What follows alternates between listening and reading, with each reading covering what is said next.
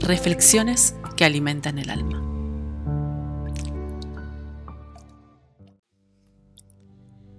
Primera de Juan 4:15. Si alguien reconoce que Jesús es el Hijo de Dios, Dios permanece en él y él en Dios. Él es, que si nació hoy, que si nació ayer, que si nació aquí, que si nació allá que si murió a los 33, que si murió a los 36, que cuántos clavos, que cuántos panes, que cuántos peces, que si eran reyes, que si eran magos, que si tenía hermanos, que si no tenía. A mí me agarró la mano cuando más lo necesitaba, me enseñó a sonreír y agradecer por las pequeñas cosas, a llorar con fuerza y soltar, a despertarme saludando al sol y acostarme con la cabeza tranquila, a caminar muy lento y muy descalzo. Me enseñó a abrazar a todos y abrazarme a mí, a quererme con ganas, a querer al que tengo al lado y que de cuando en cuando a extenderle la mano.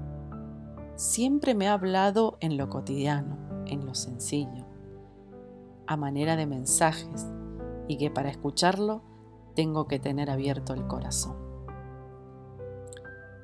me enseñó que un gracias o un perdón lo pueden cambiar todo, que la fuerza más grande es el amor y que lo contrario al amor es el miedo.